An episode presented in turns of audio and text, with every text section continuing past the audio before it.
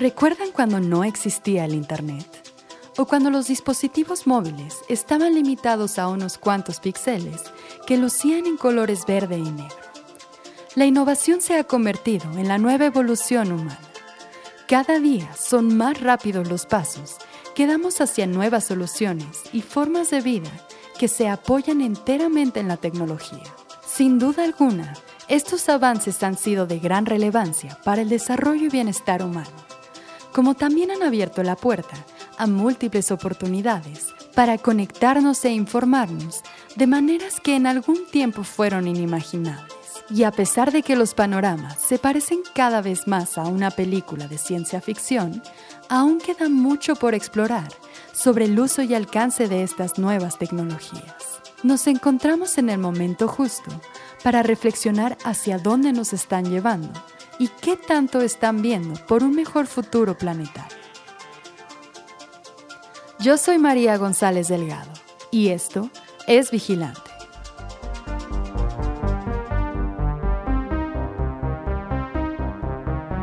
Esto es Vigilante y queremos cambiar las cosas. Somos un medio informativo que busca difundir la verdad en temas relacionados a la crisis ambiental que vivimos en México y el mundo. Queremos alcanzar la lucidez y crear conciencia en todos los niveles. Ya es hora de que nos hagamos responsables. Con ayuda de invitados y especialistas, compartiremos contigo las historias y temas más relevantes. Expondremos casos de impacto tanto positivo como negativo, exigiremos acciones y brindaremos alternativas para que todos seamos parte de esta transición. Buscamos justicia pero también invitarlos a ser justos en la práctica. De esta manera, hoy es fundadora y directora de Emerge, compañía dedicada a desarrollar nuevas tecnologías y reinventar instrumentos financieros, a realinear los incentivos económicos y sociales y a construir estrategias de negocio. Pero hoy nos enfocaremos en otro de sus grandes proyectos, The Eternals. Para comenzar a comprender este proyecto, debemos entender algunos de los términos más sonados en los últimos años con el boom de las criptomonedas. Comencemos por blockchain. Se trata de un libro mayor o base de datos compartida, la cual sirve para almacenar información en formato digital, permitiendo registrar transacciones, rastrear activos y por su naturaleza de transparencia, generar confianza. El segundo concepto que debemos comprender es NFT, o bien un non-fungible token. Esto se trata de un bien intangible, no consumible, y que como su nombre lo dice, no es fungible. Es decir, que tiene propiedades únicas que lo hacen irreemplazable. En general, el surgimiento, uso y popularización de los NFTs es altamente cuestionado, pues piezas relativamente sencillas de arte digital han sido vendidas en cantidades exorbitantes de dinero. Pero a lo que debemos de prestar atención es a la tecnología que respalda todo esto. Y es justamente esto lo que Lucía y el equipo de The Eternals han logrado aterrizar para alinear esta gran propuesta de innovación al beneficio de casos sociales y ambientales. Así es como comenzó todo. Pues hace como unos años, en el 2021, creo que estaba de verdad surgiendo el, el mercado eh, lo que llamaríamos el bull market de los NFTs, o sea, de verdad estaban volviéndose muy populares, obviamente eh, fue el nacimiento de Bored Apes y, la gente estaba interesada en este tipo de proyectos. Y para nosotros creo que fue un momento de verdad de ver cómo un, una imagen de un mono eh, podía crear comunidad y economía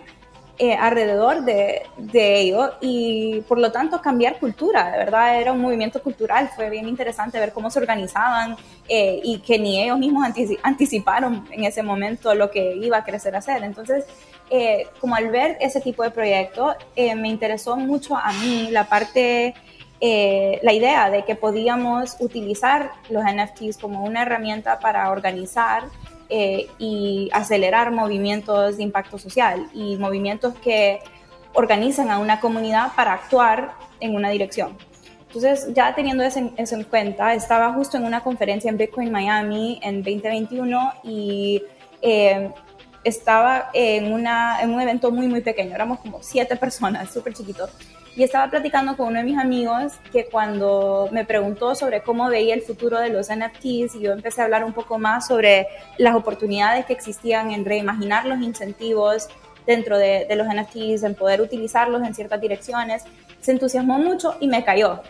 Me dijo, espérate un momento. Y se fue y agarró a un amigo de él que se llamaba Sean y me lo presentó y me dijo, tú siéntate ahí y escúchala y hablen. Y entonces al empezar a hablar, él y yo vimos que teníamos muchísimo en común. A él le interesaba mucho este tema de eh, multidimensionalidad, o sea,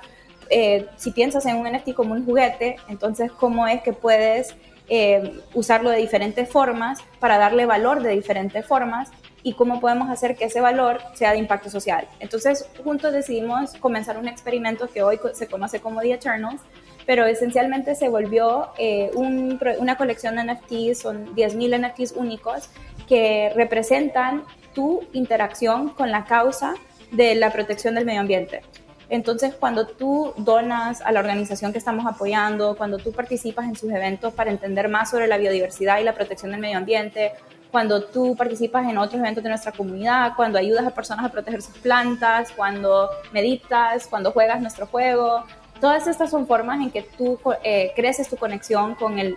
los bosques tropicales y eso nosotros lo, eh, le damos como un, eh, lo reconocemos como esfuerzo y vamos evolucionando tu NFT. Entonces se va volviendo más complejo, las flores se van abriendo, los árboles van creciendo y va evolucionando. Y cuando tú dejas de contribuir, entonces el NFT responde a eso y también se va haciendo de regreso a su, a su estado base. Se van cerrando las flores, se van, eh, o sea, los, árboles van en reversa. Entonces la meta es eh, atar el valor del NFT y los beneficios que conlleva eh, las diferentes etapas de este NFT a tu compromiso con el tema de, eh, de protección del medio ambiente. Eso es eh, el, en general cómo funciona la tecnología. El proyecto en sí está dando el 55% de los, de los ingresos a Rainforest Partnership, una organización que trabaja en Perú, Ecuador y ahora México para proteger zonas de biodiversidad conocidas como hotspots, donde existe la mayor parte de biodiversidad a nivel mundial en bosques tropicales y eh, trabajan con nueve comunidades indígenas y locales para hacer este trabajo. Eh, y también estamos donando un por ciento eh, para comprar créditos de carbono para asegurar de que nuestro proyecto sea, sea negativo y aparte que podamos apoyar a otros proyectos que quisieran volverse negativos en términos de emisiones de carbono. Definitivamente, todos estos nuevos desarrollos presentan retos de comprensión pues implican nuevas formas de pensar y van más allá del conocimiento y hábitos actuales. Aquí es cuando regresamos a plantear cómo era nuestra vida antes del Internet. Imaginen regresar en el tiempo y que alguien les dijera que existiría una manera de conectar instantáneamente a prácticamente todo el mundo y que nuestra vida estaría dictada por un aparato que sería casi como una extensión de nuestra mano. En su momento, esto sonaría tan descabellado como el uso de tokens intangibles y un sistema invisible almacenado en algún lugar incomprensible. Pero para el caso específico de The Eternals, pedimos a Lucía que nos ayudara a comprender más de cerca el producto que están ofreciendo. Pues considéralo como un pedacito de bosque digital. Eh, es una isla flotante de bosque tropical que se puede explorar, puedes entrar un poco más a fondo, puedes girarlo, puedes darle un poco de luz, puedes darle un poco de lluvia, todo digital. Y entre más cosas hagas que representen el apoyo a la causa que están beneficiando, en este caso la protección de bosques tropicales, vas a ver que este pedacito de bosque digitalmente empieza a crecer y a hacerse más complejo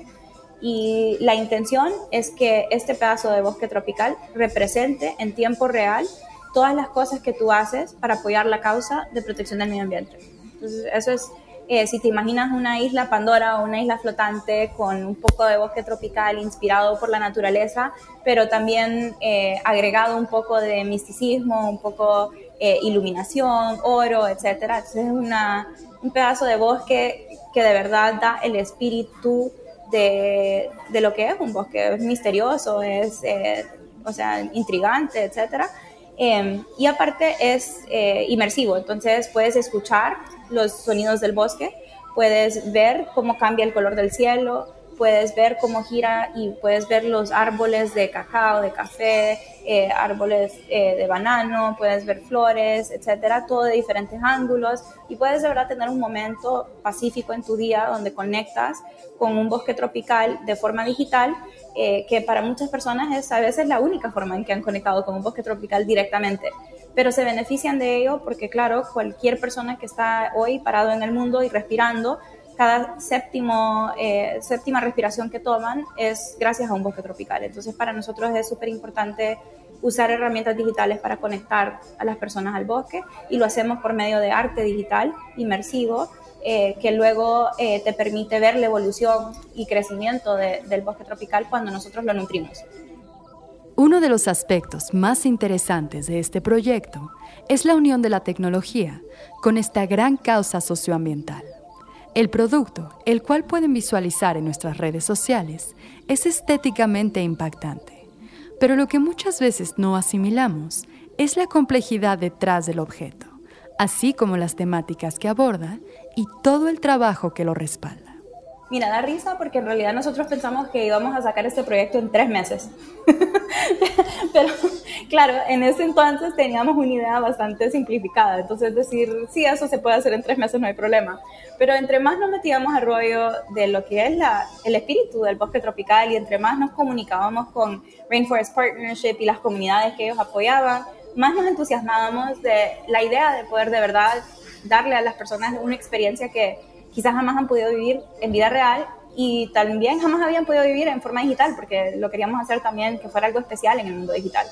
Entonces eh, empezamos con una serie de preguntas y eh, juntando a personas alrededor del mundo que tenían un interés en el proyecto, ya sea porque les interesaba la parte tecnológica y la visión que queríamos lograr al hacer los NFTs más complejos, o estaban muy conectados a la causa de bosques tropicales. Por ejemplo, tenemos un equipo que nos ayuda a construir el juego que está basado en Colombia, que claro, ellos tienen eh, mucha, mucha parte del Amazonas en, ciertas partes de Colombia, entonces a ellos les interesaba mucho este tema. Entonces fuimos juntando al equipo y luego Sean y yo empezábamos a hacer preguntas. Y las preguntas siempre eh, nos parecían bastante interesantes porque cada pregunta era como para agregarle más complejidad, pero ni Sean ni yo sabíamos si era posible y a veces el equipo tampoco sabía si era posible, pero como que nadie quería decir que no, entonces nos poníamos la meta de descifrar cómo se iba a lograr. Entonces la primera, eh, el primer elemento de complejidad que, que le metimos era, eh, o sea, la rotación, eh, que, que, pudieras explorarlo, etc. Entonces el, el, objeto tenía que ser tridimensional y aparte tenía que girar. Eso era bien importante. Entonces, eh, utilizamos un programa que se llama Blender, que se, eh, se especializa en, en, arte complejo en 3D. Y solamente una persona en el equipo o dos personas en el equipo tenían como mucha experiencia con el programa, pero ahora creo que todo el equipo de, de tecnología se halla en él, porque han trabajado tan fuerte para aprender a usarlo y ese fue el primer elemento. El segundo elemento fue como, ok, lo queremos hacer inmersivo. ¿Cómo hacemos? Entonces surgió la idea de poder hacer que el cielo cambie, poder hacer que sonara. Entonces, eh, porque una de las cosas que a mí me encanta saber del, bosque es que es un ecosistema tan antiguo, eh, es uno de los ecosistemas más antiguos del mundo. Entonces, a veces no se mira que el bosque no está sano, porque los árboles están ahí, entonces no sabes, eh, o sea, cuesta que se mueran de adentro para afuera, pero adentro puede estar muerto y afuera no se nota todavía. Entonces la forma en que sabes si está sano el bosque es cuando lo escuchas, cómo los animales conviven con las plantas, porque si hay un árbol y los animales no están interactuando con el árbol, lo más probable es que ese árbol por dentro está muerto. Entonces tiene que escuchar para saber qué tan sano está el bosque. Entonces, ese, eso le interesaba a todo el equipo. Entonces dijimos, tenemos que inyectar sonido. ¿Cómo hacemos eso? Tuvimos que conseguir una, eh, o sea, una grabación de 24/7 para poder atarlo a las horas eh, en, el que, en lo que estaban. Pero como ya estábamos contando las horas del día para el sonido, dijimos, ¿por qué solo para el sonido? Ahora hagámoslo para la luz del día y también para el clima. Y así fuimos, yo creo que cada vez que nos montábamos en una llamada le agregábamos algo pero era por el entusiasmo del equipo, o sea, empezó, empezó como una, una serie de preguntas sobre si podíamos hacer más complejos los NFTs de dos, o sea, por Sean y por mí. Y luego ahora somos un equipo de 32 personas, todos con especialidades diferentes, ya sea manejo de comunidad, mercadeo, tecnología, arte, eh, storytelling, tenemos de todo tipo de personas en el equipo. Em, y cada persona le inyectó un poco de inspiración de, lo, de cómo ellos miraban el proyecto y creo que eso lo fue volviendo increíblemente más complejo. Y la otra cosa era que en el equipo nunca, nunca se fomentó una cultura de no, siempre fue como si es una buena idea, vamos a buscar cómo hacerla. Y por lo tanto, el proyecto no se ha hecho en tres meses, pero ya llevamos un año haciéndolo. Pero nuestra comunidad ha sido muy paciente y ya estamos listos casi por, por, sacarlo, pero eh, sí creo que la verdad se ha vuelto mil veces mejor de lo que pudimos haber imaginado en, en los primeros días. Y dentro de este complejo y ambicioso proceso, los retos no dejaron de estar presentes. Han habido momentos donde sacamos las cosas mal, no creados. O sea, me acuerdo en, una, en un momento el equipo de juegos eh, estaba inventando el juego y querían hacer como que, que tú fueras un guardián del, del, bosque y que fueras y que ganaras como recursos naturales cuando, cuando ibas protegiendo más zona de bosque. Y en esa llamada creo que habían pasado como cinco minutos y inmediatamente nosotros, Sean y yo, dijimos, no, no, no, no, no, no, no si vamos a crear algo donde el espíritu del proyecto es conservación,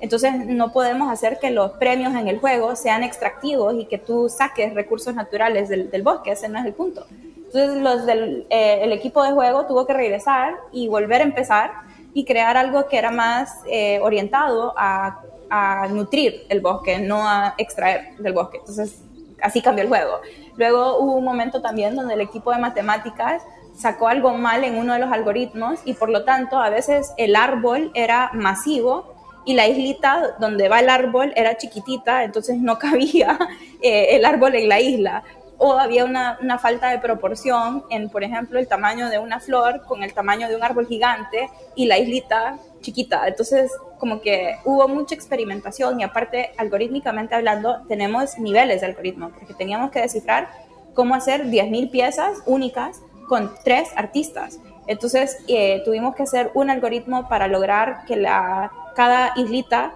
tuviera eh, una cierta combinación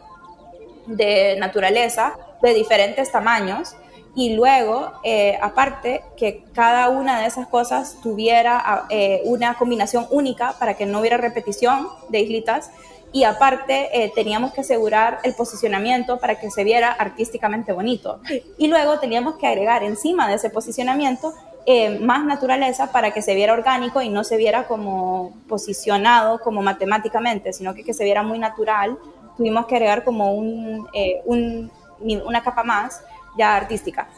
para todo, para que se viera bien orgánico y que se viera un poco más real y no, no posicionado matemáticamente. Entonces, todas esas fueron complicaciones, cada vez era una complicación nueva. Entonces sí fue un proyecto bastante más complejo y hubo momentos donde simplemente no lo hicimos bien, pero claro, todo se corrige, todo se puede corregir. Son tantos los casos a atender que es imposible abarcar todo, pero lo más importante es dar ese primer paso. El modelo de The Eternals puede representar una gran oportunidad para explorar múltiples formas de filantropía mucho más íntimas que se conviertan en un motivador efectivo. Lucía nos contó por qué es que decidieron enfocar este esfuerzo a la región amazónica. Mira, yo crecí en Honduras, en Tegucigalpa, que está bastante cerca a, bosque tropical. Entonces, yo ya de por sí era amante de los bosques tropicales. Y Honduras también tiene lo que es la, la mosquitia, que es un bosque tropical eh, que llamamos el Amazonas de Centroamérica, porque es más chiquito, pero bien importante para la región de Centroamérica yo, de por sí era muy amante de los bosques tropicales y en el 2019 eh, estaba en Nueva York y conocí a una persona que era muy apasionado por, la, por el impacto social y me contó sobre una organización sin fines de lucro que estaba operando con muy pocos recursos, pero que era muy innovadora y bastante fuerte en implementación local. Tenían más de 15 años trabajando con comunidades locales e indígenas, tenían mucha confianza con ellos y eh, eran expertos en una mezcla entre, eh, o sea, metodologías modernas de conservación y de ciencia, etcétera, y práctica, el respeto a las prácticas indígenas y tradicionales, por lo que ellos trabajaban por medio de estas comunidades, asegurando que siempre se respetara esa armonía. y por lo tanto habían logrado cosas muy interesantes. Habían descubierto eh, eh, animales y plantas nuevas en el, en el bosque eh, gracias a esa colaboración de, de, ciencia moderna y ciencia tradicional y aparte tenían un presupuesto pequeño pero mucho, mucho impacto. Me interesó muchísimo, entonces tuve una llamada con la directora y me enamoré de la organización. Entonces me uní a la junta directiva, fui la miembro de la junta directiva más joven que han tenido, pero me aceptaron porque no, o sea, conectamos mucho eh, tanto el, el, amor por el bosque y aparte el deseo de, de, ser más innovadores con cómo podíamos crear más viabilidad en el trabajo que estaban haciendo. Y luego de varios años de seguir, eh, o sea, monitoreando y auditando la, cómo usaban el dinero, qué impacto estaban teniendo, con cuánto respeto trataban a, a, las comunidades locales, etcétera, de verdad me fui enamorando más y más de la organización. Entonces, eh, en el 2021 que estábamos preguntando qué tan complejos podemos hacer eh, estos NFTs, qué podemos hacer con ellos, de impacto social, eh, Sean estaba eh, tentado a irse en una dirección de eh, animales en, en peligro, sea, de extinción.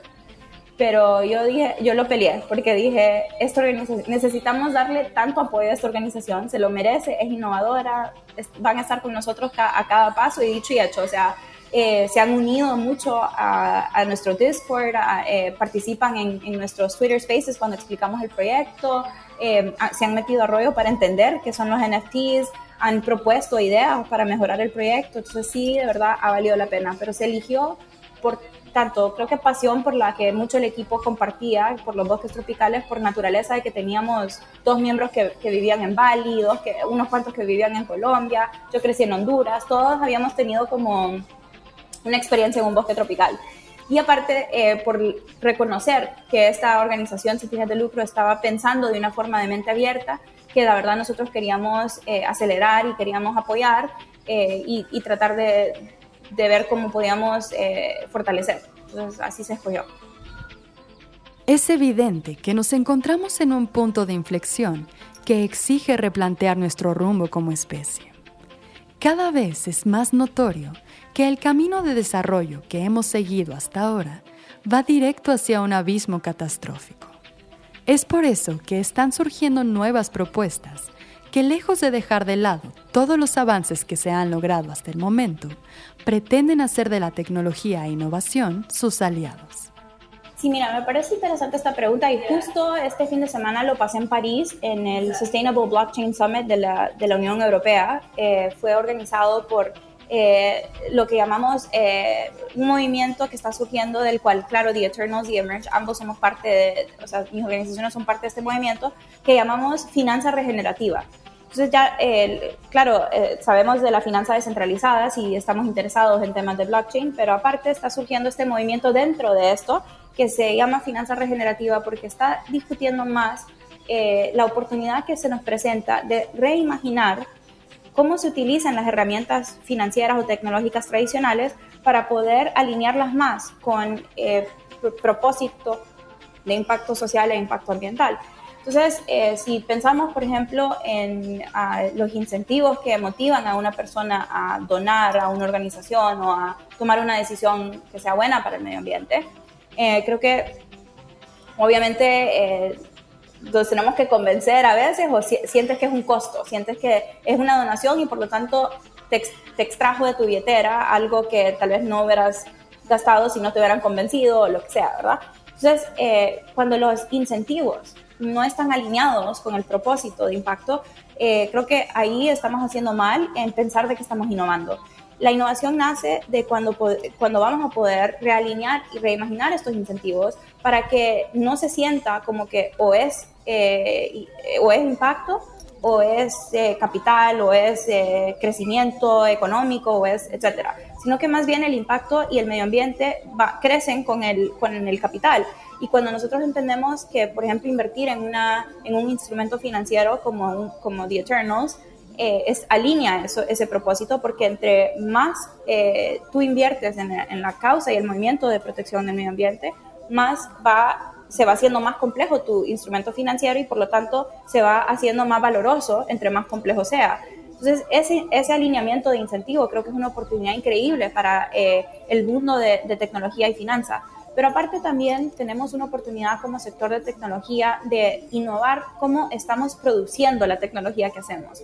Existe un gran debate sobre los impactos que estas nuevas propuestas traerán.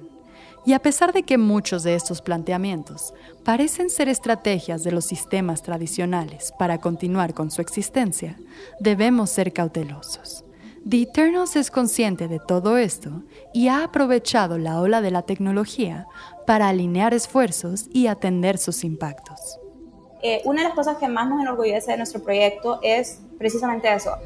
Desde etapa muy temprana descubrimos que a pesar de que la reputación que tiene eh, las criptomonedas, por ejemplo, eh, del consumo de energía que hacen y por lo tanto del impacto ecológico que están usando muchos bancos, muchas instituciones para criticar las criptomonedas, eh, la verdad es que una de las cosas muy importantes para reconocer que no solo es sobre el consumo de energía, sino que también es sobre de dónde viene la energía. Eh, sin utilizar ni un centavo de dinero del público, nada de incentivos ni subsidios gubernamentales, etcétera, la industria, particularmente Bitcoin y Ethereum, tienen más del 50% de su consumo de energía naciendo de energía varada, solar, e eólica y por lo tanto es eh, energía mucho más renovable y sostenible de lo que usa el sector eh, tradicional financiero. Entonces, eh, es súper importante reconocer de dónde nace la energía que estamos utilizando para nuestro sector, porque si agregas el impacto ecológico que tiene en las criptomonedas y aparte el impacto ecológico que tiene, por ejemplo, cuando agregas todo el, sector bancario tradicional, ya sea los ATMs, tu, tu app de banco tanto en tu computadora como en tu celular, cuando vas al banco en, físico, lo que es el uso de electricidad y de las oficinas, etcétera. Entonces, la verdad, masivamente hablando, el sector financiero tradicional consume muchísimo más energía y la mayoría de esa energía es eh, a base del de, petróleo, mientras que la energía que se está usando para apoyar el sector de criptomonedas, actualmente vemos que en su casi mayor parte, si no mayor parte, porque en el caso de Bitcoin es más del 70% de energía, que se está, utilizando de, lugares renovables, entonces vemos que ya vamos en marcha, en mejor marcha de lo que está haciendo el, sector tradicional financiero. Pero además tenemos más oportunidades que eso. Una de las cosas que importa mucho es dónde, de dónde viene ese consumo de electricidad. El consumo de la electricidad viene de su poder, el poder computacional que requiere mantener un sistema en línea. Pero eso no es un problema exclusivo al blockchain, eso es un problema que tiene cualquier cosa digital en el mundo. O sea, esta conversación entre nosotros ahorita requiere uso computacional y por lo tanto está emitiendo carbono al, al ecosistema. Entonces, es importante también reconocer que no es un problema de las criptomonedas, es un problema a nivel global y tenemos que entender bien cómo podemos mejorar eh, qué tan limpio es el uso del poder computacional eh, que estamos utilizando a nivel mundial. Entonces, eh, nosotros encontramos una empresa en Francia que lo que hace es que ha cambiado y, modificado su poder computacional, los servidores, etcétera, para poder eh, capturar el calor que se emite cuando estás utilizando una computadora. Entonces, cuando estás procesando algo, o sea, cuando estás creando eh, arte en 3D, cuando estás eh, agregando una transacción al blockchain, cuando estás mandando un correo, etcétera, eso emite calor del poder, por el, poder computacional y ese calor cuando se suelta en la atmósfera es cuando se crea el carbón. Entonces, eh, lo que hace esta empresa en Francia es que captura ese calor antes de que se suelte y inmediatamente la reutiliza. Entonces se vuelve un poder de, de calor que puedes utilizar. Nuestra, nuestra, es, nuestro estimado para nuestro proyecto es que si nosotros hubiéramos hecho este proyecto como lo hacen el, resto de las personas, el resto de personas que utilizan todo este poder computacional, eh, nosotros hubiéramos emitido alrededor de 68 eh, toneladas de carbono, que es una cantidad masiva. Pero al mover nuestra, nuestras operaciones a Francia, que utiliza mucho menos petróleo y se basa más en energía hidroeléctrica y energía nuclear, entonces ya de un solo decayó de 68 toneladas de carbono emitido a alrededor de 19 eh, o 20. Ahí nomás es un ahorro increíble para el planeta. Aparte, al capturar ese, ese calor y reutilizarlo inmediatamente, lo convertimos en agua caliente que luego empezamos a donar eh, a, edificios que son de, eh, de, subsidio gubernamental, o sea, para personas sin hogar Eh, entonces, los estamos donando agua caliente a estos edificios. Con este proyecto estamos calentando alrededor de 4 millones de litros de agua y por lo tanto es agua caliente que se creó con el poder computacional de un proyecto de criptomonedas, que es una forma de, o sea, de decir, si este proyecto no existiera, esa, esa agua se calentaría utilizando electricidad tradicional que emite más carbono al, a, la, a la atmósfera, ¿no? Pero cuando nosotros empezamos a utilizar nuestro poder computacional,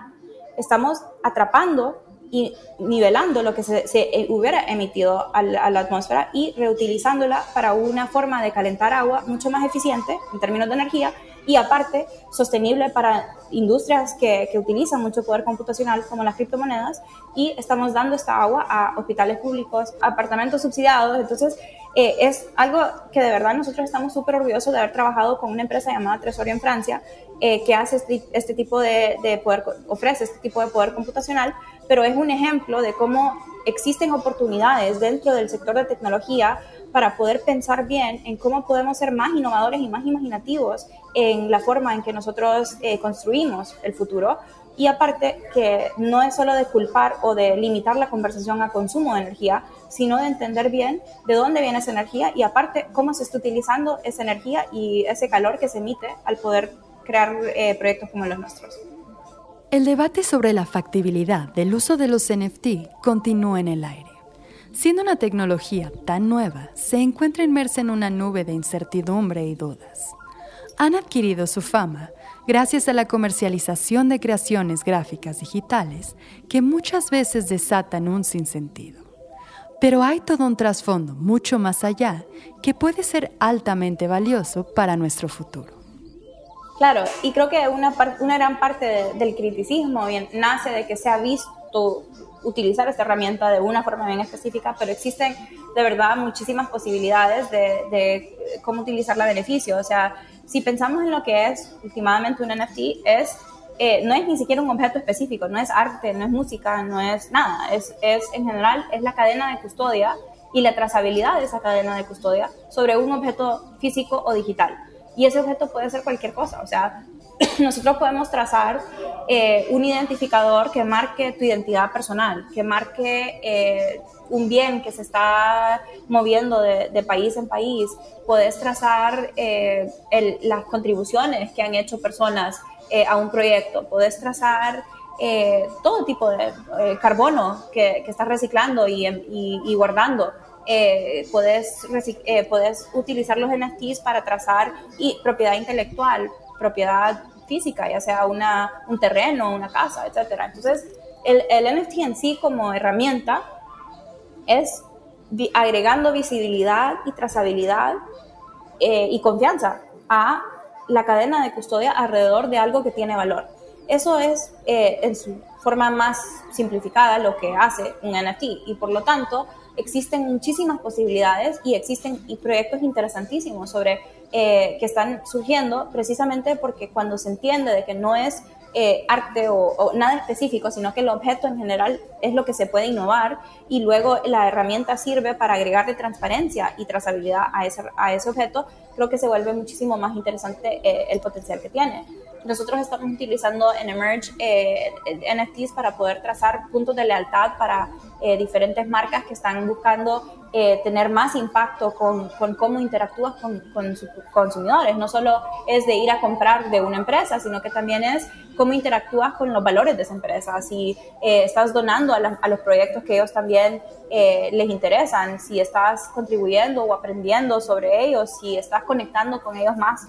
que una relación transaccional, sino que también estás conectando con su identidad de marca. Es, eso es de valor para, para el sector privado. Si pensamos también en el uso del NFT eh, para transacciones de identidad digital, cada vez que te verifican una identidad que quede una, eh, un pedacito de evidencia de que sí hiciste esa transacción y de que se puede confiar de que tú eres quien dice ser. Eh, estas cosas son, son de mucho valor para la sociedad, pero requieren que nosotros pensemos en los NFTs como algo eh, más tal vez simplificado que es esa trazabilidad y esa confianza que le podemos dar al movimiento de valor alrededor del mundo. Y ese es su, su, valor real y creo que entre más alineamos eso con metas de desarrollo sostenible, metas ambientales, metas de impacto social, creo que se puede eh, generar muchísimo beneficio y valor a nivel mundial. Creo que eh, eh, mis experiencias han sido bastante consistentes en que las personas están intrigadas porque ven eh, una economía que se ha creado de esto, entonces les intriga como herramienta, instrumento financiero. también vemos mucha falta de confianza porque obviamente han habido muchos proyectos que han decaído o que no, no ameritan la confianza que se les ha dado ni el crecimiento que se les ha dado. Entonces hay mucha desconfianza o duda sobre la, la viabilidad de, este sector a largo plazo si los proyectos siguen fracasando o si los proyectos no se pueden confiar por malas intenciones, etc. Pero a pesar de eso, creo que la mayoría de las personas es más curiosidad que cualquier otra cosa y por lo tanto es súper importante que las personas que están dentro de nuestro sector actúen con bastante integridad y también sepan los límites de la tecnología y la verdad para qué se debería de usar esta tecnología y para qué no, porque de verdad no, no todo amerita que conste, me parece que a mí, en lo personal, sé que la gente se ríe de los monos, pero me parece que los monos tuvieron un rol muy importante en, en, cómo se ha desarrollado esta industria, porque le demostraron al mundo cómo se podía generar no un instrumento financiero, sino que cómo se podía crear un instrumento financiero que también se acompañaba de cultura, de comunidad, de, o sea, cosas que de verdad la gente no había asociado con instrumentos financieros. Y creo que en este mercado que estamos ahorita, que obviamente está mucho más bajo de lo que las personas quisieran, eh, se ve que los proyectos que han logrado eh, captar y, beneficiarse y eh, tal vez tomar, como hacerlo inteligentemente y estratégicamente, crear cultura y comunidad e impacto alrededor de su instrumento financiero como un NFT, son los que han de verdad persistido en este mercado. Eh, los proyectos de impacto social están creciendo, el movimiento de, finanzas regenerativa está creciendo super, de forma súper acelerada. Lo vimos con ClimaDAO, eh, lo vimos con, con Region Network, son proyectos que están creciendo muy, con mucha velocidad. Y cuando vemos también eh, el tipo de colecciones, o sea, hace unos días se vendió un Board Ape por más de un millón de dólares en este mercado. El hecho de que ellos todavía puedan generar ese tipo de venta dentro de su comunidad significa que el impacto de cultura y lealtad a su comunidad no ha decaído a pesar de la condición económica. Cuando la gente eh, habla sobre el mercado económico mundial, incluyendo las criptomonedas, está tratando a todos los instrumentos financieros de la misma forma y está, eh, está describiendo este momento que estamos viviendo ahorita como uno muy acercado a lo que vivimos en el 2017 con las criptomonedas y la, o sea, la aceleración de los ICOs en ese entonces. Que claro, se perdió muchísimo dinero, explotó la burbuja y también hubieron muchos proyectos fracasados. Pero creo que una de las cosas que hacen, a los, hacen que los NFTs sean más resilientes en una economía eh, como la que estamos viviendo ahorita eh, es precisamente que son más complejos que un instrumento financiero tradicional. Y es ese esa eh, agregado de cultura, de impacto, de comunidad, que está volviendo a los NFTs como un mecanismo interesante para preservar el interés económico y la motivación y el incentivo económico, eh, a pesar de los movimientos de la economía global. Entonces, digamos, eh, a mí no me parece que lo que estamos viviendo ahorita se aproxima al 2017. Claro, el valor de las monedas, de las criptomonedas, tal vez sí, pero en realidad para mí es, yo lo veo este momento como de mucho optimismo porque nos está demostrando que no es solo de digitalizar y distribuir y descentralizar instrumentos financieros, es de reimaginar a qué se ata y que, cómo definimos valor y cómo unimos ese valor con los incentivos, con la tecnología, con los instrumentos financieros para crear algo como un NFT, algo como un The Eternals, que puede seguir fuerte en un mercado como este precisamente porque no se acata nada más al valor económico de una, eh, eh, de una economía globalizada, muy interconectada, pero también se presta a mantener el interés, el apoyo eh, y, y, el, o sea, el compromiso que tiene una comunidad cuando está bien organizada y cuando está trabajando hacia una misma dirección, un mismo propósito, un movimiento, ya sea ambiental o social o eh, lo, que, lo, que, sea, la verdad, cultural, de arte, lo, no importa, no importa, pero el herramienta en sí creo que es una, una muy interesante y creo que lo que estamos viendo ahorita no, no se puede comparar con el 2017, precisamente por eso, esto que ha agregado eh, la cultura alrededor de los NFTs. Pero como en todo, Debemos acercarnos a estas propuestas con mucha lucidez y desarrollar criterios e indicadores personales que nos permitan evaluar el valor e impacto real de estos proyectos, ya sea como consumidores o como desarrolladores de estas ideas. Esto es algo que Lucía y su equipo han tenido muy claro desde el inicio. Una cosa que sí quiero resaltar es, quería resaltar antes eh, que no todos los proyectos de impacto tienen impacto eso creo que no hay una relación o sea, de causa-efecto cuando tenemos proyectos que dicen ser de impacto social o que piensan de impacto social, también existen muchas consecuencias mal, o sea, no intencionadas eh, o a veces se usa mucho la narrativa de impacto y creo que es súper importante que no tratemos a todos los proyectos de impacto social con la misma, eh, o sea, con la, de la misma forma, sino que también que nosotros tomemos los pasos, que así como nos educamos sobre qué criptomonedas nos interesan, que también nos interese entender bien cuál es el impacto que tiene un proyecto y si de verdad lo está teniendo, porque hay muchos problemas, incluso dentro de las generalizaciones que se hacen dentro de nuestro propio sector. Eh, una discusión que tuvimos justo este fin de semana fue que eh, a veces no pensamos en toda la, la cadena de logística del dinero entonces nosotros podemos, por ejemplo, decir que vamos a donarle tokens a una comunidad en América Latina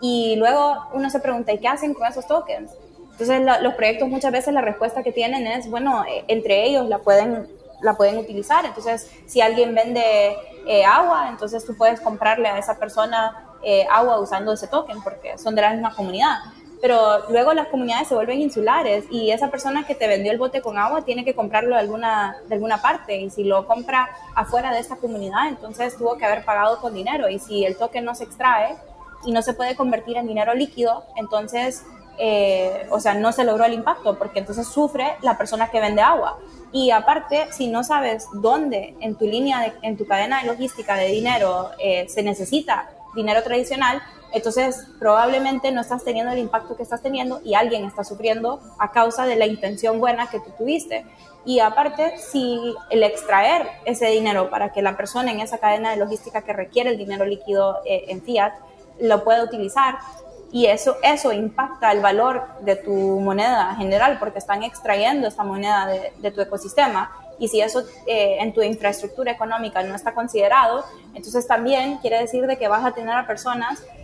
diciéndoles que les vas a dar impacto social por medio de, tokens, pero que no pueden ni siquiera tocar sus tokens, no pueden extraerlos del ecosistema porque el valor de su, de su token está atado en la circulación de ese token. Entonces es súper importante que a pesar de ser proyectos de impacto, que siempre todos hagamos eh, nuestro mejor intento de entender bien cuáles son las consecuencias de impacto social que está teniendo un proyecto y asegurándonos que aún cuando estamos con las mejores intenciones, que estamos pensando de una forma más profunda y de verdad eh, evaluando cuáles son las consecuencias intencionadas y no intencionadas que vamos a tener por medio de nuestros proyectos.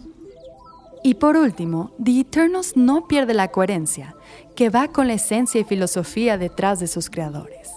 A pesar de que todavía no está en el mercado, abren sus puertas a otras formas de acercamiento al proyecto y a esta tecnología. Estamos justo eh, haciendo test internos eh, para,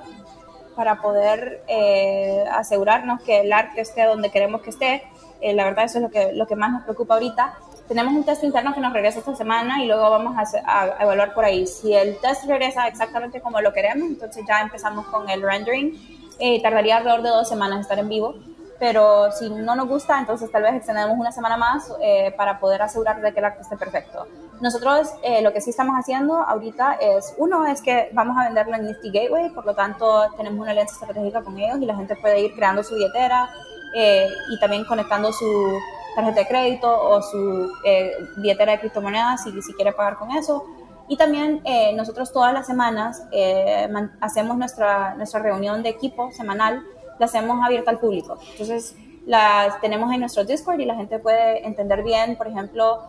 dónde va el proyecto, qué, qué, problemas estamos enfrentando, nos puede hacer preguntas, nos pueden ayudar a, a pensar o, o, resolver un problema. Eh, y pueden escuchar y ver qué es lo que toma sacar un proyecto como estos eh, a la luz, ¿verdad? Entonces, si a, si a alguien le interesa eh, seguir el proyecto muy de cerca o aprender de nuestros errores y de nuestras, nuestros no errores, nuestros éxitos, entonces se pueden unir a la llamada con mucho, mucho gusto. Si hay alguien que está escuchando esto y que le interesa el proyecto, le interesa la filosofía del proyecto, lo que sea, que estamos siempre a la orden, que se pueden comunicar con nosotros por Twitter, por eh, Discord y nosotros muy felices eh, nos comunicamos, les ayudamos donde podemos y, y pues que están bienvenidos a, a participar en la comunidad y y la verdad nos entusiasmaría mucho ver a, más proyectos eh, que les interesa utilizar nuestra tecnología, nuestra metodología de alguna forma u otra, eh, seguirla con sus propios proyectos y más aún cuando son de impacto social. Entonces, eh, bienvenido siempre a la comunidad y,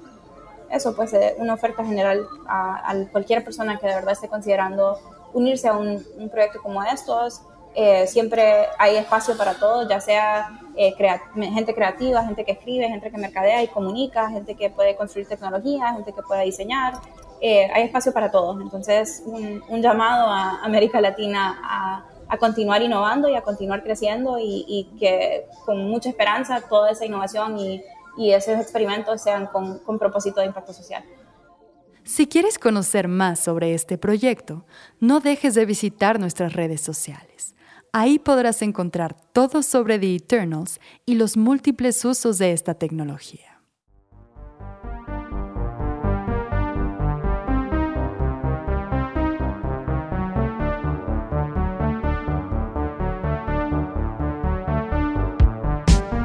Agradecemos la participación de Lucía Gallardo para la realización de este episodio, así como el trabajo de edición de Mario